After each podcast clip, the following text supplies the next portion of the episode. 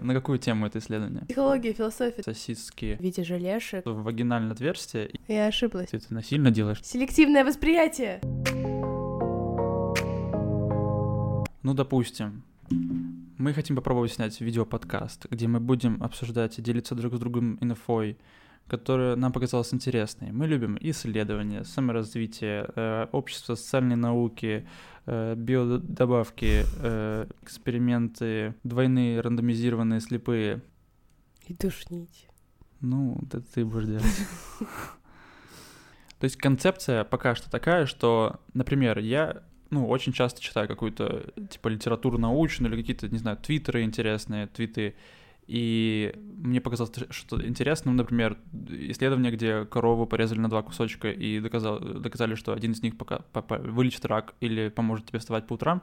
Ты расскажешь об этом сегодня? Нет. Ладно. Я придумал. Блин. Я обычно читаю книгу и такой, о, Камил, ты знала, что свиньям засовывают насос в анал, чтобы, типа, стимулировать их, что там крово, от, крово, э, молока отдачу. Что, ты знала?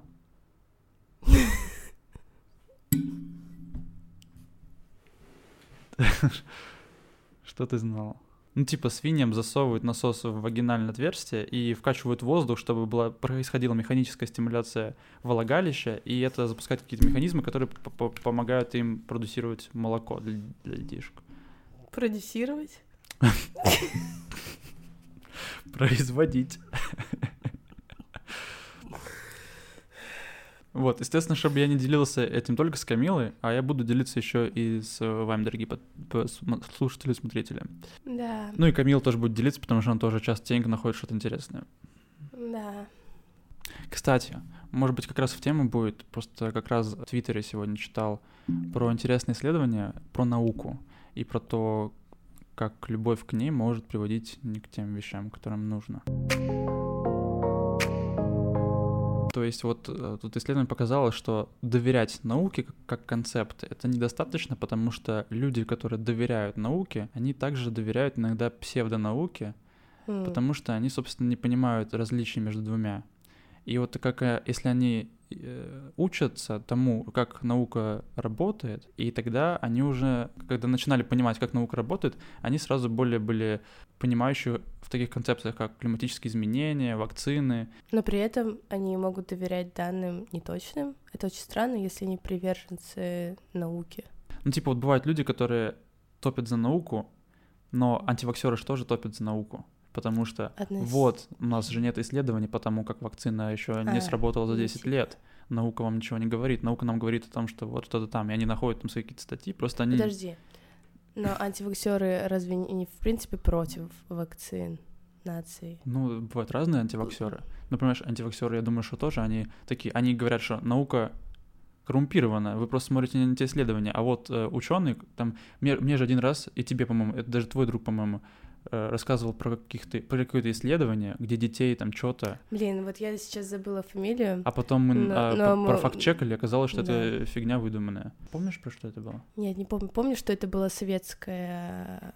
О, что-то про кроликов. А, что-то Да. про то, что вакцины э, очень плохо влияют на гены. М, Вот. И там была картинка, на которой был нарисован кролик, и что происходит э, с его потомством, если его вакцинировать. И там уродство, либо вообще не получается родить. И это было что, типа, казахская ученая какая-то? Нет. Б- Ну, Советская, ну, из Казахстана. нет, по-моему, из Башкирии, но А, давай... ну окей, ну, ой, ладно, не знаю. В общем, потом мы профакт-чекали, оказалось, что это все ерунда, и никаких исследований не было. Соответственно, да, нужно не только верить в науку, но и пытаться разобраться в том, как она работает. Поэтому даже то, что мы здесь говорим, иногда мы будем ссылаться на научные исследования, как я, например, собираюсь сделать, но это все равно, конечно, нужно поддавать критическому Да. анализу. Все, все нужно поддавать. Очень много еще противоречащих исследований. Да, факт, ну, зависит от тематики, конечно. и, то есть, Ну, например, и если говорить про еду, Да, кстати, вот я сейчас хочу про нее поговорить. давай.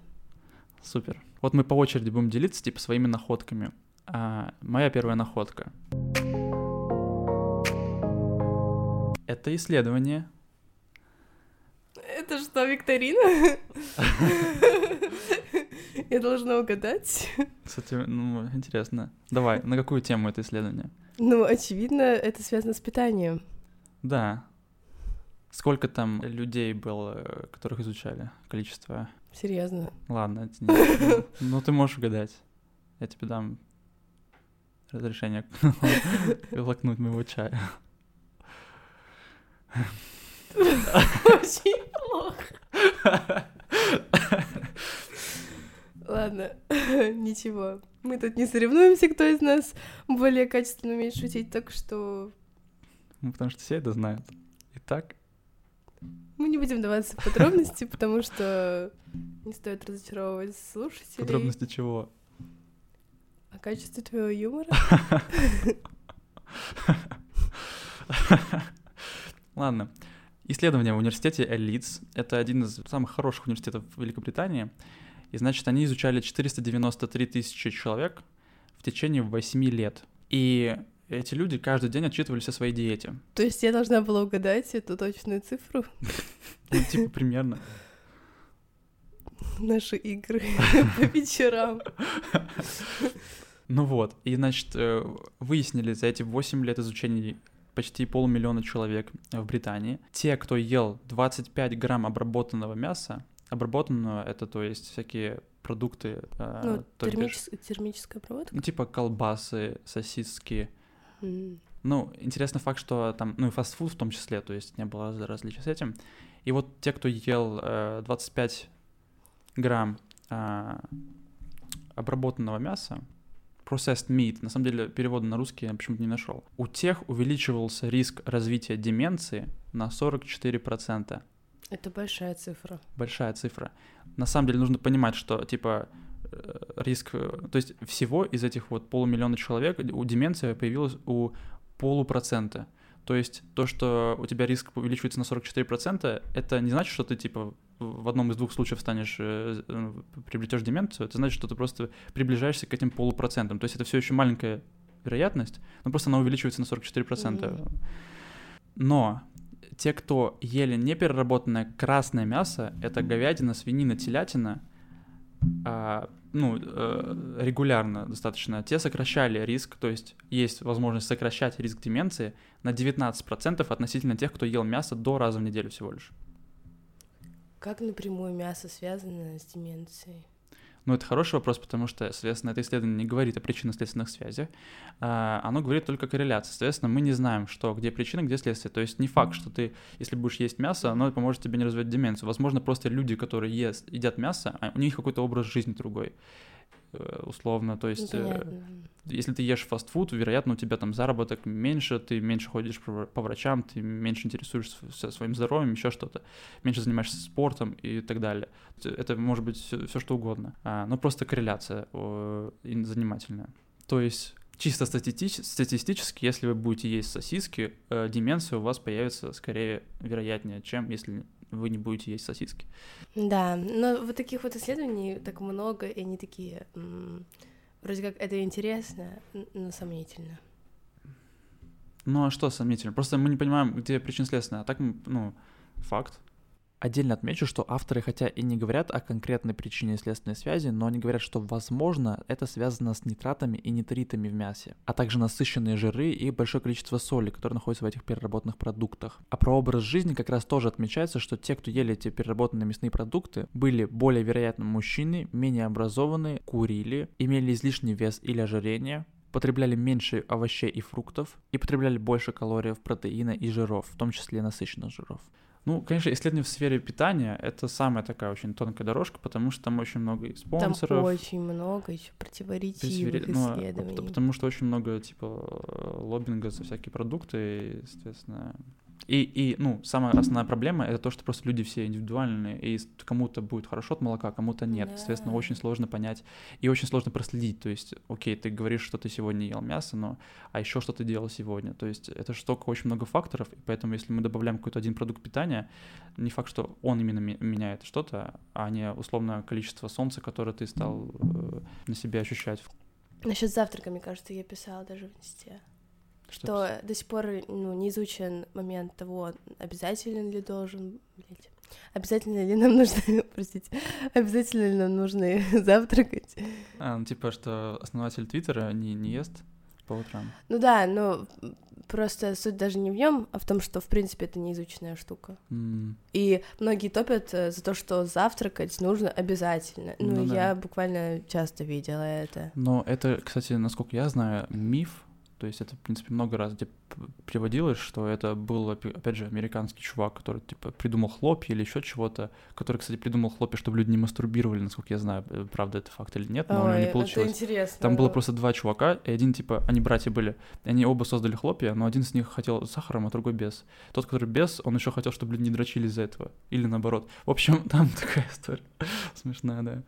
Но у нее не получилось, так понимаю. Вот. Ну, то есть, э, те, кто там, в общем, делали какие-то продукты для завтрака, они топили за то, что завтрак обязательно, и лоббировали такие исследования. Естественно, это, насколько я знаю, миф. А Что, вот типа- про то, что завтрак не должен быть сладким. А вот это, ну, я читал в своей памяти исследование, где э, был выводом то, что люди, которые ели больше белка на завтрак, они ели меньше э, калорий в течение дня в целом.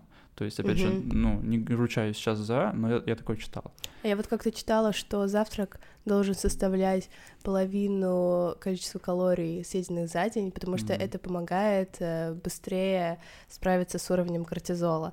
А так как пик кортизола настигает на утра. 8-9 утра, да, то лучше всего, если уж завтракать, то в это время. Ну и побольше. Получается Ага. калорий 800, а типа, а остальные, э, ну, допустим, примерно, да, 800, а остальное количество калорий разбивать на обед и ужин, и там уже получается так по чуть-чуть.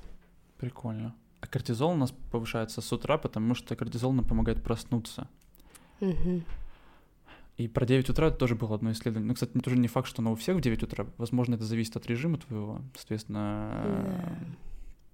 А вот насчет мелатонина, интересно, это действительно правда, что пик выработки мелатонина с 10 вечера до 2 ночи? надо посмотреть. Но Что мелатонин такая, как будто слишком много информации, и как будто это ну, Да. не точно все. Блин, я хотела почитать об этом. Ну, э, мы э, в следующем подкасте об этом расскажем. Мы почитаем инфу и расскажем об этом в следующем подкасте. Как здорово сейчас произошло. Да. Да, хорошо. А как мы узнаем, то есть, опять же, вот говоря про науку в целом, надо просто почитать э, метаанализ. Значит, что такое метаанализы? Это те же исследования, просто которые исследуют другие исследования. Они берут условно все исследования, которые происходили на данный момент, и э, берут из них общий вывод. Вот, соответственно, это такой самый надежный способ узнать, что говорят исследования. Я хотела, я просто находила статью, э, вредно ли и нужно ли употреблять мелатонин, ну Мгм. вот в таблетках. Мне лично это никогда не помогало. Мгм. Сколько бы раз я не пробовала, и мне каждый раз было грустно, потому что мне многие советовали, ну попробуй мелатонин, у тебя восстановится сон, но нет. Мне, может быть, помогало там первые сутки, но опять же, я думаю, что это просто как плацебо действовало на меня и все. Ну, может быть, опять же, зависит от, от качества мелатонина, который ты употребляешь. Ну, каждый раз я употребляла разный мелатонин. М, Вот э, в первый раз э, я была в Китае, и мне заказывали из Америки мелатонин в виде желешек, и у меня до сих пор осталась еще вторая целая пачка, упаковка. Ну, я ее оставила дома у родителей. м.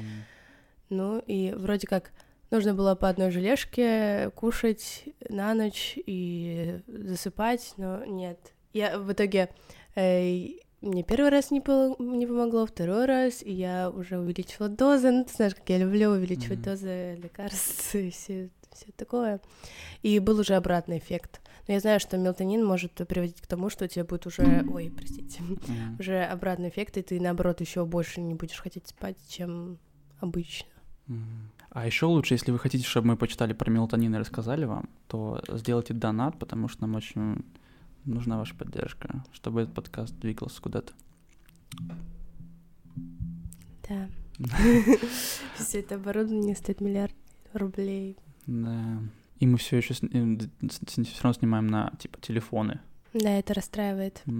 Все равно, как бы кто ни говорил о том, что разницы нет, она есть. Мне кажется, говорят люди, которые ненасмотренность у них нет. Да, Нет наверное. ненасмотренности. Давай, можешь теперь твоя очередь. Ну, я читала. Интересный случай. Я сейчас начала читать новую книгу, называется «Пластичность мозга». А, Помнишь, я тебе говорила о ней, и ты говорила, да, она будет про пластичность мозга. Ну, как бы да, но просто интересна эта книга тем, что, объясняя пластичность мозга, Давай на секундочку скажем, что пластичность мозга — это его способность э, меняться, потому что по факту любая информация, которую вы узнаете, физически изменяет ваш мозг. То есть ваш мозг меняется благодаря тому, что происходит с вами. Физически. Он типа перестраивается. Да, и, собственно, книжка интересная из-за того, что она подкрепляется э, реальными примерами, и автор вначале даже написал о том, что он использует настоящие имена mm-hmm. почти везде. Вот. Э, я прочитала совсем чуть.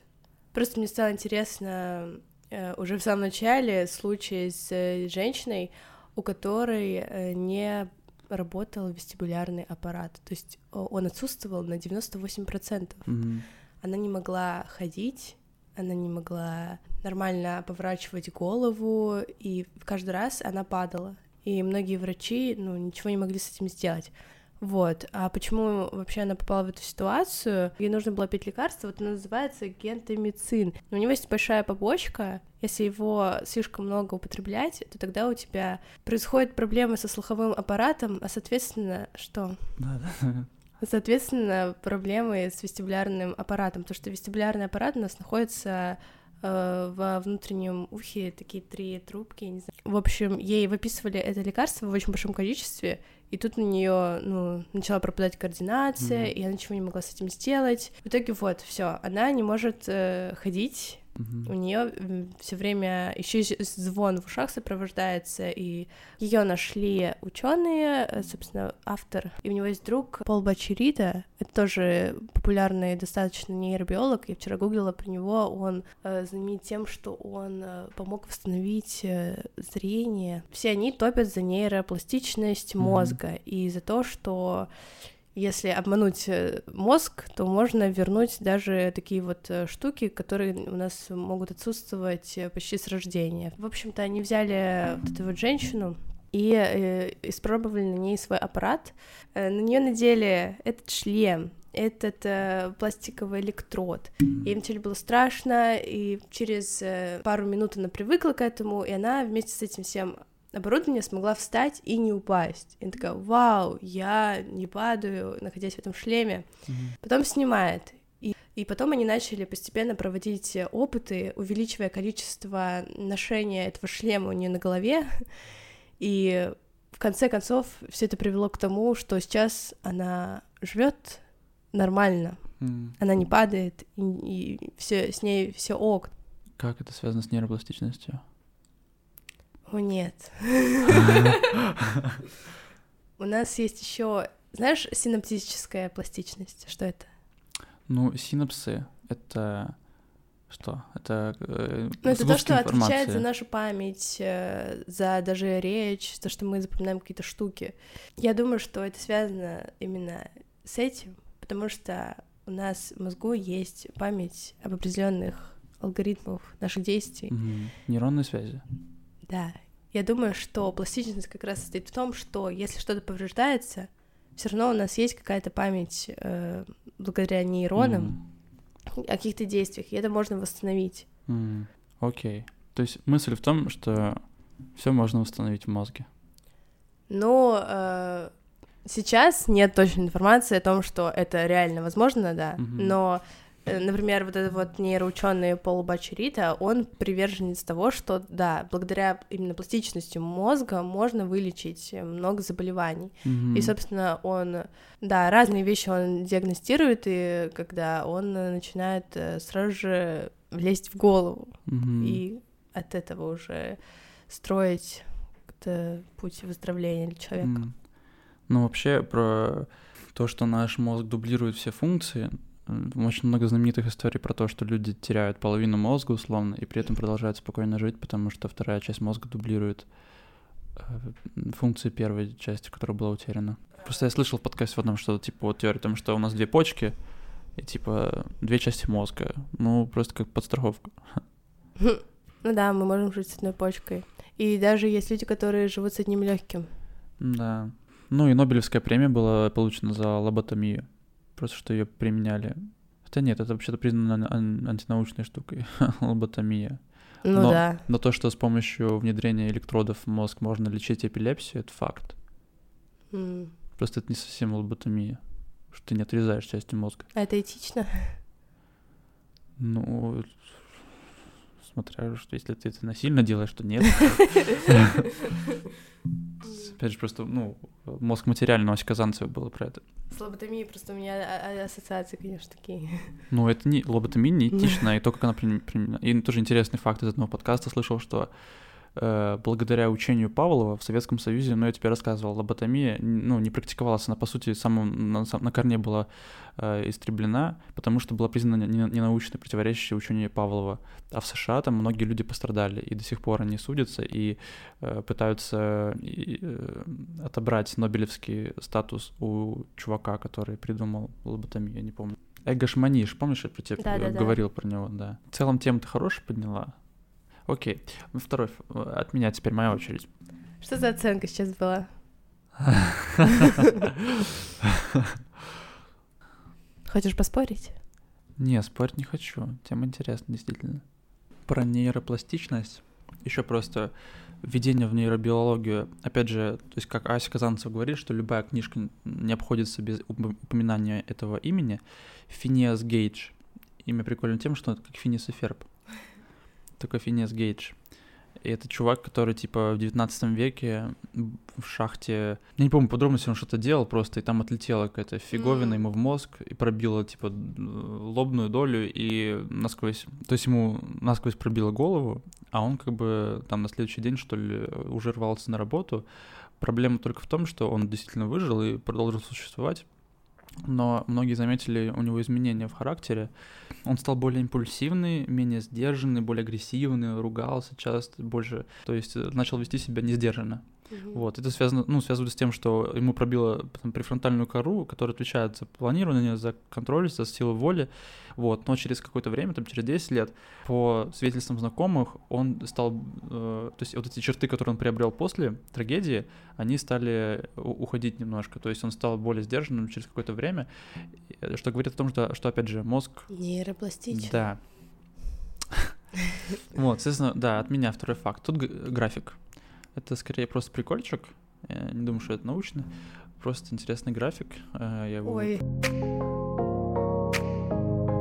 выведу на картинку. шрифт Comic Sans. Ладно. Не будем читать.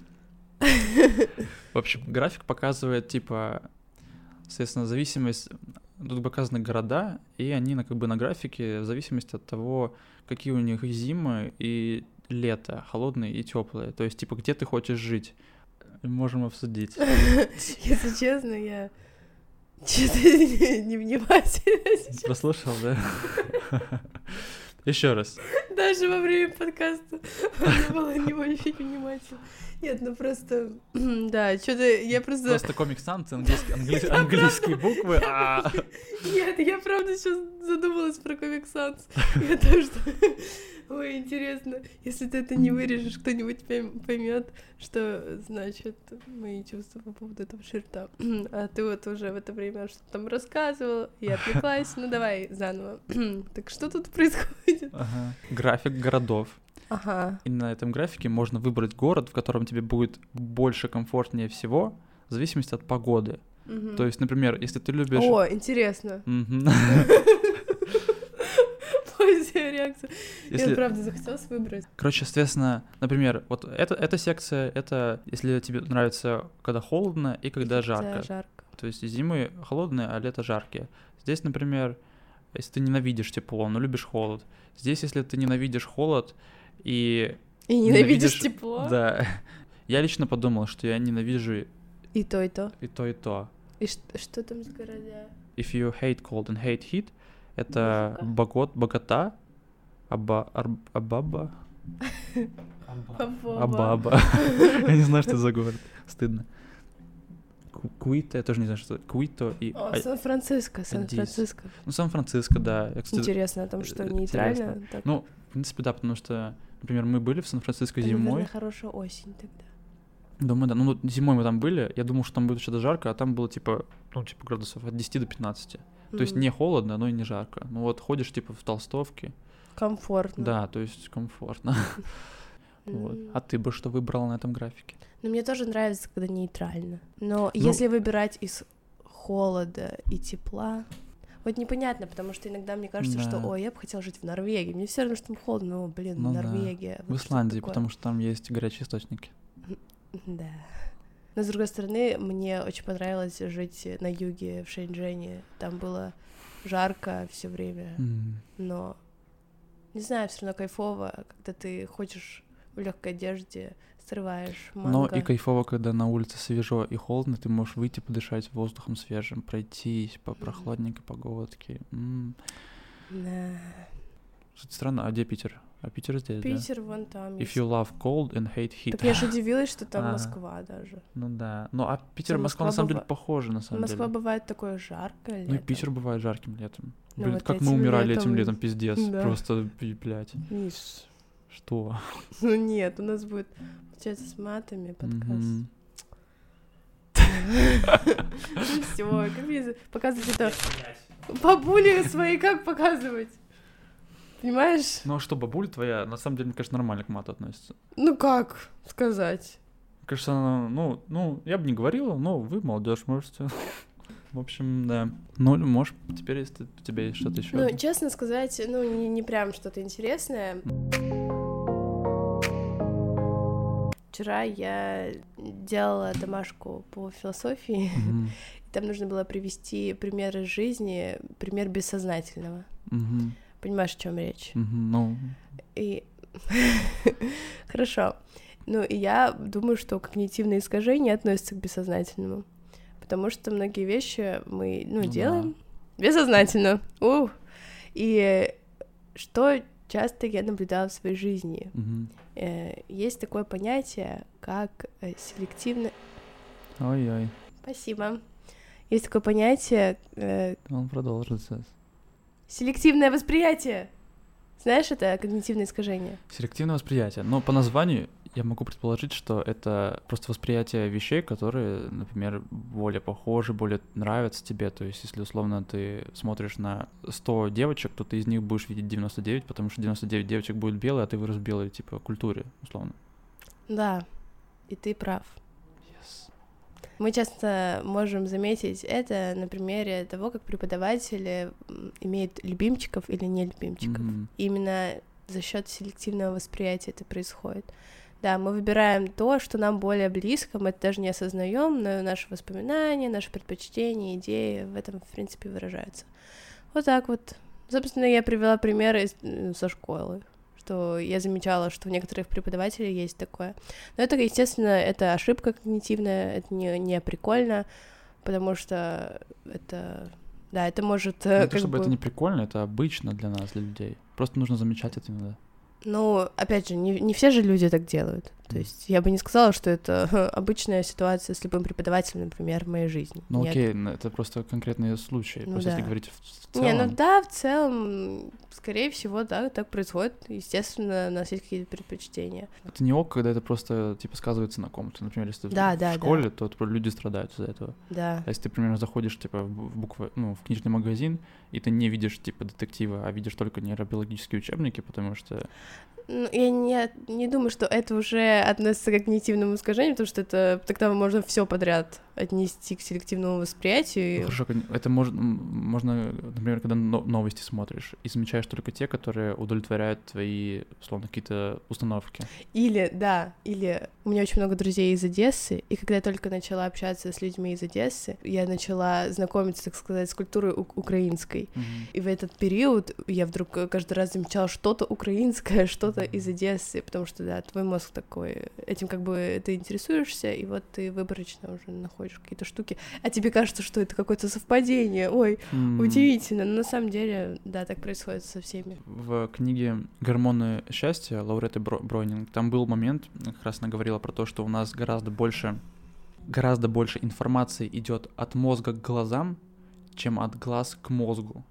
Соответственно, даже когда мы, типа, смотрим, ну, опять же, мы замечаем то, что мозг говорит нам замечать.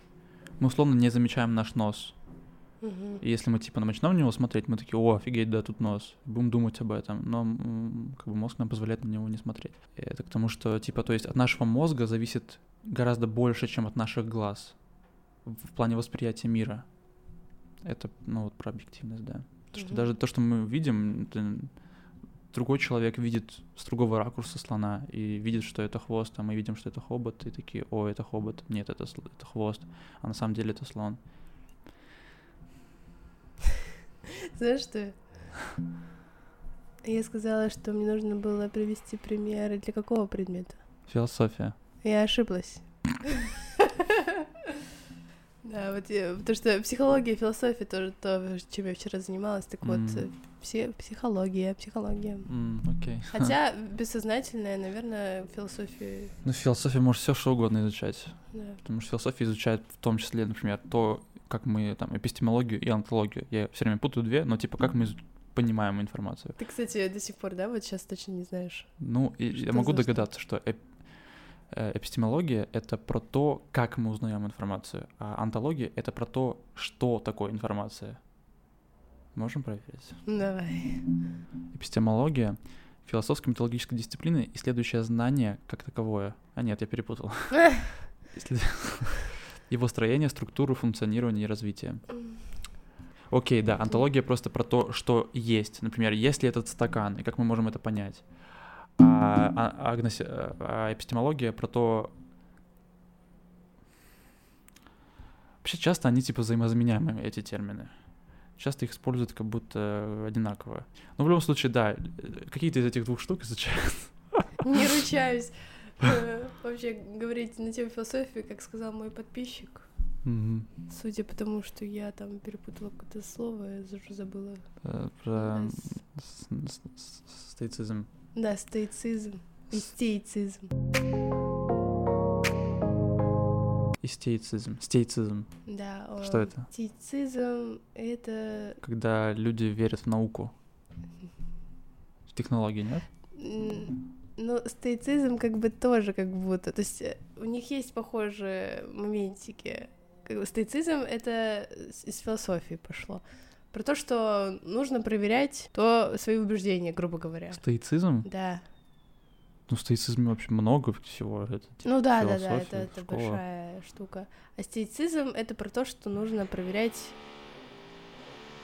научным образом какие-то данные. Ну, это тоже я сейчас, конечно, супер. Ну, что-то я вбил стоици- сте- стеицизм, и такого нету слова. Есть, есть. Просто что-то он меня меняет на... А, окей. Ориентация на науку, да, Да, да, да. рационализм. Стейки. Так вот, судя... Мы с тобой стейки. Ну, да, наверное. Небольшая поправочка. Хотя первая ссылка в гугле и выдает стоицизм, больше мы ничего не нашли. Скорее всего, такого слова действительно нет. А вот о чем мы говорим, так это о сциентизме, ориентация на научное познание мира. Сциентизм. Ну, просто, знаешь, стоицизм, возможно, мы и стойки тоже.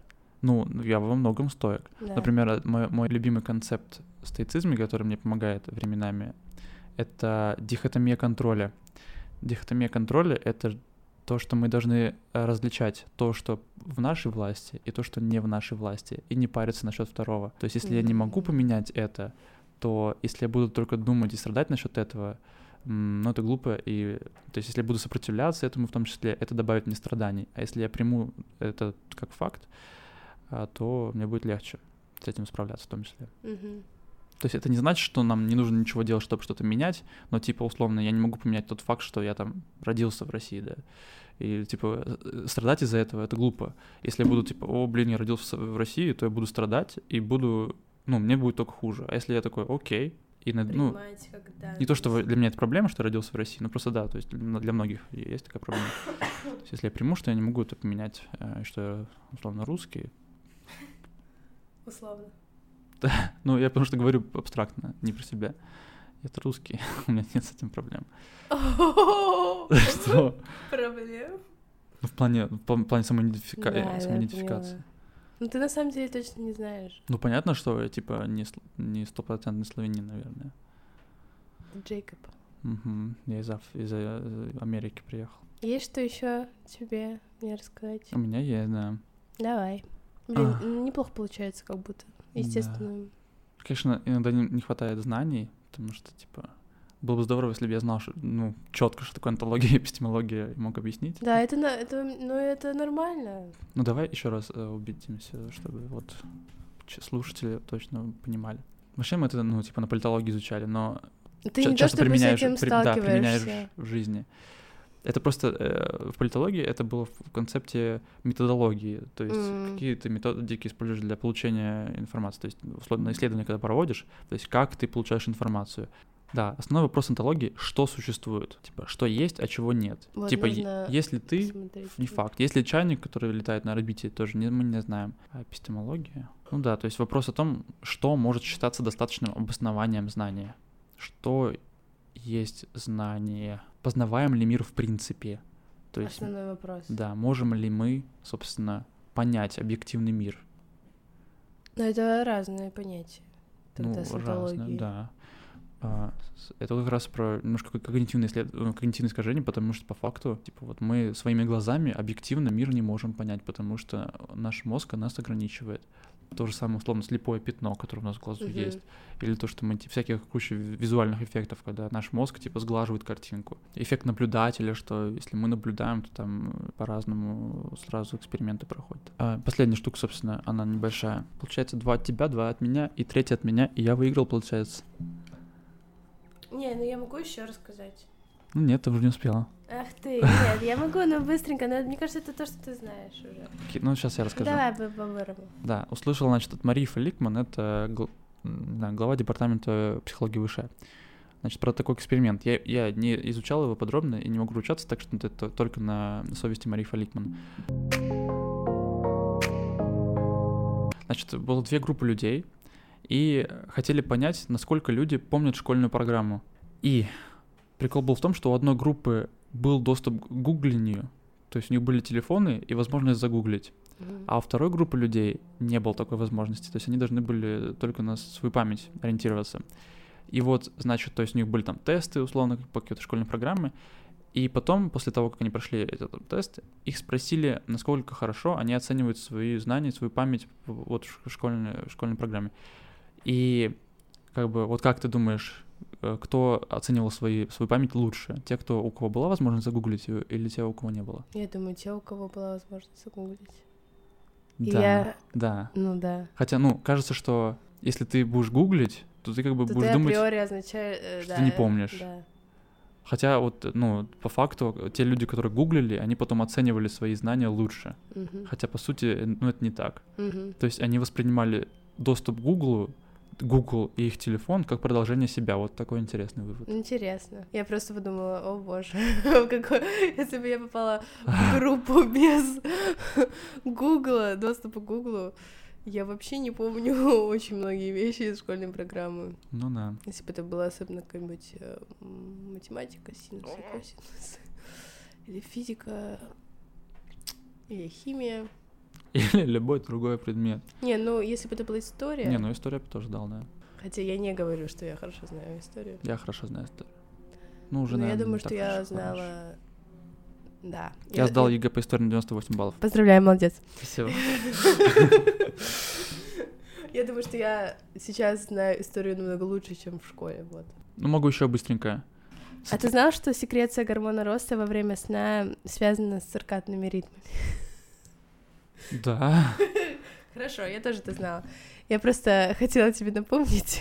Ну, я просто еще книжку не достал, у меня там столько выделено. Ну ладно.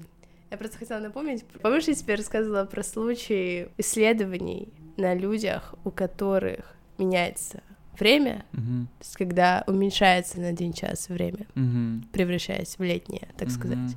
У них намного больше происходит сердечно-сосудистых проблем, приступов и тому подобное.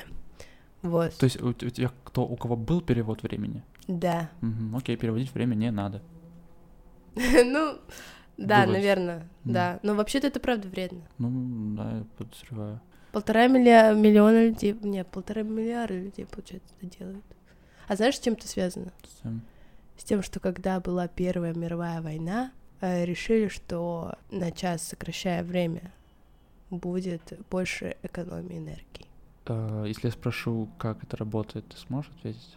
Опять же, когда у нас переводится летнее время, получается, один час солнечный прибавляется, но один час ночной уменьшается. Типа, Относительно поэтому, режима. поэтому меньше используется энергетики, Да. чтобы освещать. Да. М, Круто. Ну, у меня еще куча есть что что рассказать. Но нам но- нужно уже заканчивать. Да, поэтому э, подписывайтесь, ставьте лайки, колокольчики и типа дайте фидбэк, пожалуйста, потому что это наш первый подкаст, если он выйдет и Да. получится, и очень, э, ну, чтобы он, если вам понравилось, реально добавил ценности в вашу жизнь, то, ну, дайте нам обратную связь, пожалуйста, скажите, что вам понравилось, э, сделайте все, все возможное, чтобы мы поняли, что нам нужно продолжать. Или что нам нужно изменить. Ну, тоже, да, верно. Ну, и, там можно стать спонсором подкаста. Да. Окей. Вот, если вам было все это интересно, но в следующем подкасте мы обсудим еще больше. И так что Спасибо, Спасибо, что что- были с нами. мгм.